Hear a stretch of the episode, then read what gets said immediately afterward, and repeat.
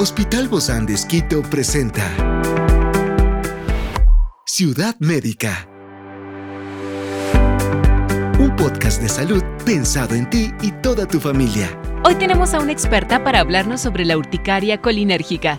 Se trata de la doctora Alexandra Mancheno, dermatóloga del Hospital Bozán de Esquito. Yo soy Ofelia Díaz de Simbaña y estoy súper contenta de disfrutar este podcast de Ciudad Médica en este mundo tan apasionante de la salud. La urticaria es una forma que se desencadena por un aumento de la temperatura corporal y mucho más que de eso nos va a contar nuestra experta invitada, la doctora Alexandra Mancheno, dermatóloga del Hospital Bozán de Esquito. Gracias, Doc, por estar aquí con nosotros. Hola, Ofe. Gracias a todos por escucharnos. Bueno, ¿de qué se trata esto de este tipo especial de urticaria, que es una urticaria colinérgica? Eh, la urticaria es un tema muy amplio. En realidad, la urticaria colinérgica es una parte pequeña de, este grupo grande de enfermedades eh, y forma parte de o, es una respuesta frente a ciertos estímulos que puede tener el organismo, eh, como ya lo, ha dicho, eh, puede ser inducida por calor, por ejercicio, por estrés y básicamente es una alteración transitoria de la piel, es decir, no, no es permanente, que aparece cuando tenemos una respuesta inmunológicamente mediada por alguno de estos factores. Y la característica principal de la urticaria es la, lesión principal, que es la roncha, que como eh, dato llamativo es algo justamente fugaz. Es una elevación de la piel, se ve roja, a veces tiene una palidez central un poco característica y se quita, se quita en menos de 24 horas, que es lo que caracteriza a esta lesión. Y esa es la diferencia de otras formas de urticaria. En realidad es ya la diferencia o lo que, o lo que eh, haría que hablemos de una enfermedad que no es la urticaria.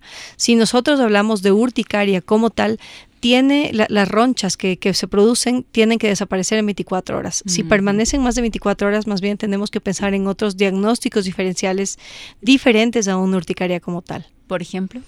Por ejemplo, vasculitis urticaria, en la que ya uh, tenemos una lesión muy parecida a la urticaria, pero que dura usualmente más de 24 horas ya no ya no es por una alteración inflamatoria que se quita con, facilidad digamos si no tenemos una alteración en los vasos sanguíneos y para poder diferenciarla necesitamos tomar una biopsia para poder demostrar mm que el problema está en los vasos sanguíneos. La acetilcolina y otros medicamentos, eh, quizás medicamentos que pueden inducir la liberación, por ejemplo, de histamina o la acción de ciertas células que participan en la urticaria, sí pueden verse relacionados, pero pues no va a ser de las causas principales. Ajá. ¿Cómo se trata entonces, Doc? Uf, la urticaria colinérgica aquí es, un poco complicado porque va a ser inducida por cosas que no son tan fáciles de controlar. en, em, en, personas que hacen ejercicio físico pueden tomar antihistamínicos, eh, pero no siempre vamos a lograr em, antagonizar eh, los síntomas de una forma eficiente. En el caso del calor, pues lo más fácil sería decirle al paciente que tenga precaución en no exponerse a situaciones en las que experimente mucho calor, que igual no siempre se pueden lograr ahí. Y dependiendo del clima, ¿no? Por supuesto. Y, el lugar y muchísimos otros factores. Sí, en algunos casos no, no, no será algo que podamos controlar, pero bueno, de alguna manera eh, tratando de buscar sitios que tengan climas automatizados o que tengan eh, acceso a ventiladores puede ayudarnos. Y en el caso de personas que lo experimenten por estrés, pues no es fácil o no es lógico decirle a un paciente simplemente no se estrese. Cálmese. sí, es algo muy fácil decirlo, pero no es fácil hacerlo. Nuevamente, lo que se tendría que buscar es tratar de evitar la, el desencadenante a esta reacción. Eh, si sabemos que va, que va a estar expuesto a situaciones muy, muy difíciles, se puede buscar la, eh, un esquema con antihistamínicos también, pero nuevamente no es algo que sea totalmente eficiente. Y existen factores de riesgo, obviamente, ¿no? Que conocidos sobre todo, que aumentan esta susceptibilidad a que una persona pueda desarrollar este tipo de urticaria. Bueno, en realidad la urticaria, como tiene tantos desencadenantes, tantos, la lista es muy extensa, en muchísimos casos no se llega a determinar cuál es la causa de la urticaria. Más o menos en los adultos, al menos la mitad de los casos, no se logra encasillar en un, como un agente causal definido. Y em, claro, si nosotros estamos, yo a veces les digo a los pacientes, esto es ser un poco un detective en su piel, es tratar de comunicarse con su piel de forma que si encuentran un exacerbante, el paciente mismo lo va reconociendo y lo puede evitar. En algunos casos los exacerbantes podrán ser factores bacterianos o virales, que en ocasiones no, no, es tan fácil definir tampoco.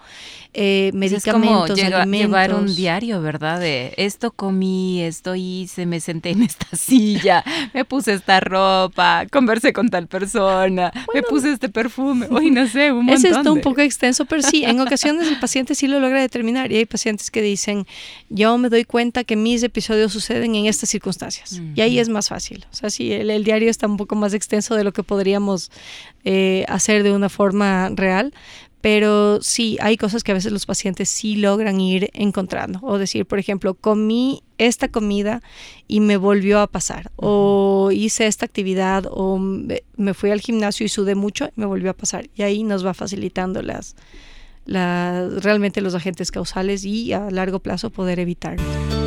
Experiencias excepcionales son el motor que nos anima a trabajar por la salud integral de nuestros pacientes expresamos el amor de Dios para dar prioridad a la vida por sobre todas las cosas.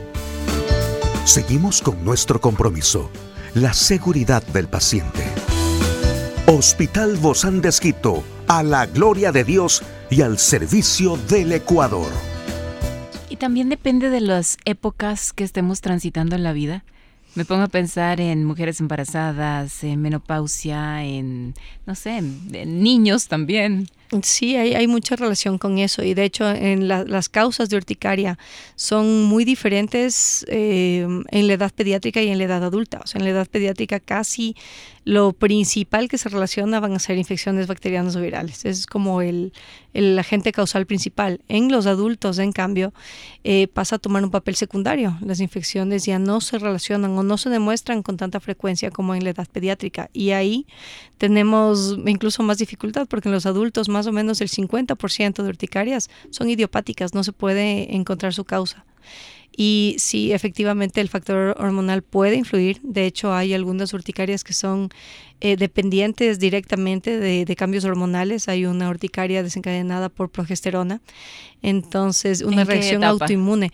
En el ciclo menstrual. O sea, mujeres que durante el ciclo menstrual, eh, usualmente en la segunda fase del ciclo menstrual, desarrollan síntomas y están reaccionando frente a picos hormonales relacionados a esta parte del ciclo menstrual y mejoran el momento que menstruan. Entonces es algo que se va repitiendo mes con mes y no siempre es muy fácil de diagnosticar. Claro, ¿y cómo se controla ahí, verdad? ¿O sí se puede controlar eso? Hay antihistamínicos, factores generales, pero claro, no hay una forma de controlarlo de una forma eficiente. O sea, quizás, em, no, sí, por ese lado. Claro, veo aquí en mis notas que también el hecho de bañarse con agua caliente como parte de los factores físicos, claro. O sea, de hecho, para la urticaria, como para todas las enfermedades dermatológicas, sí influye y hay que buscar que los cuidados generales, la base de, los cuidados generales, eh, esté correctamente realizada, porque si la piel tiene ya algún factor que esté generando inflamación de por sí, como esto de, bañarnos por tiempos muy largos, en agua muy caliente, exponernos quizás a detergentes muy fuertes, ya pueden predisponernos a tener también reacciones de este tipo. Yo recuerdo que, que, eso a mí me pasó un poco cuando estuve en, en el embarazo. Eh, la, la ducha con agua muy caliente me provocaba unas ronchas muy grandes en la etapa del embarazo y después ya no que, Que ahí hay que tener en cuenta también y darnos cuenta si es o no es urticaria, porque hay cosas que parecen urticaria y no son. Entre los diagnósticos diferenciales, así es. Sí podemos confundirnos con ciertas cosas, incluso dermatitis atópica, dermatitis por contacto, eczemas por alguna otra causa. O sea, realmente el campo es extenso. Uy, hablar de urticaria creo que no vamos a parar, ¿no? Pero estábamos hablando de estos factores de riesgo conocidos o los más comunes que aumentan esa susceptibilidad en ciertas personas a desarrollar urticaria. ¿De qué depende entonces de que unas sí lo desarrollen y otras no? Em, depende de muchos factores. Hay factores incluso genéticos que condicionan la susceptibilidad de una persona de poder tener esta enfermedad o no. Pero aquí en realidad es un asunto mucho más idiopático que otra cosa. O sea, son, eh, predisposiciones eh, personales que no, no, no podríamos, digamos, definir con, con certeza. Doc, ¿esto afecta la calidad de vida de las personas? Sí, por supuesto que sí, le afecta en varios sentidos. Eh, puede iniciar principalmente la comezón, el prurito que genera. Eso puede afectar mucho. Y adicionalmente el factor psicosocial. O si una persona está muy estresada y se empieza a enronchar, eso le va a generar más estrés, es como una como un círculo vicioso, una bola de nieve. Me estreso porque estoy enronchándome y me estreso más, justamente por eso. en lugar de calmarme, claro, claro. Exactamente. Exactamente, entonces sí. Ciudad Médica en la mayoría de casos, la urticaria, en la mayoría de casos, no va a ser un problema que tenga una relevancia vital, digamos. O sí hay casos graves relacionados con urticaria que pueden estar em, asociados a reacciones muy fuertes en las que puede incluso haber un, edema en, la en la zona de, garganta que puede hacer que sea difícil respirar y demás. Oh. O sea, son la minoría, pero claro, no, no es un problema que usualmente tenga un riesgo vital. La mayoría de veces va a ser algo más bien eh, autolimitado, eh, de una resolución, al menos en dos tercios de casos, incluso espontánea.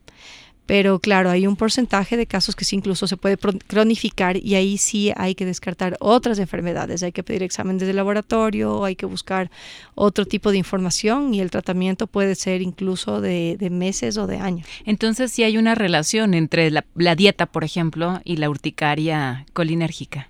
Sí puede haber, pero no va a ser, o al menos no esté demostrado que sea algo habitual. ¿Existen avances recientes, Doc, alguna investigación que se ha hecho sobre sobre los nuevos tratamientos para esto? Ciudad Médica. Siempre están saliendo nuevos antihistamínicos, ¿no? nuevamente los, los tratamientos se basan, al menos en las urticarias comunes, en los antihistamínicos.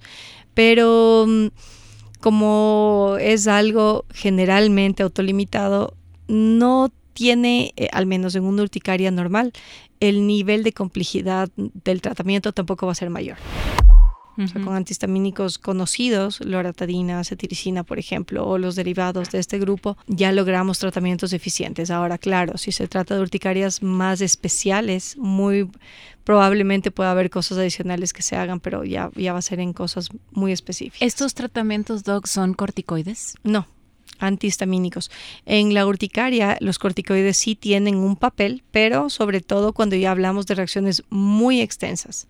Y en estos casos siempre deben ser evaluados por un médico.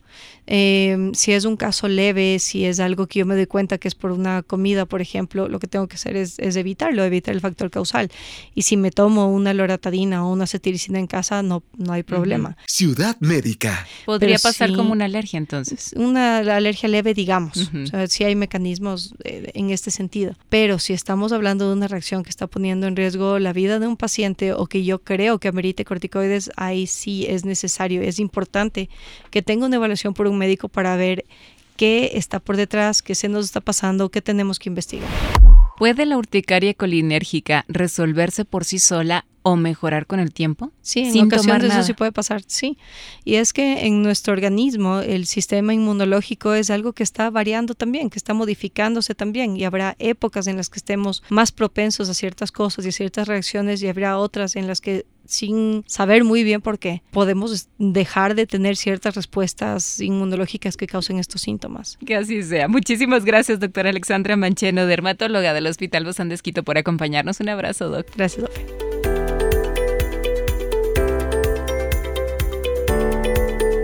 Esta es una producción del Hospital Bozán de con el apoyo de HCJB. Encuentra este podcast de salud en las redes sociales como Spotify, SoundCloud y todas las plataformas digitales. Gracias por acompañarnos en este capítulo de Ciudad Médica, un espacio para tu salud. Hasta la próxima.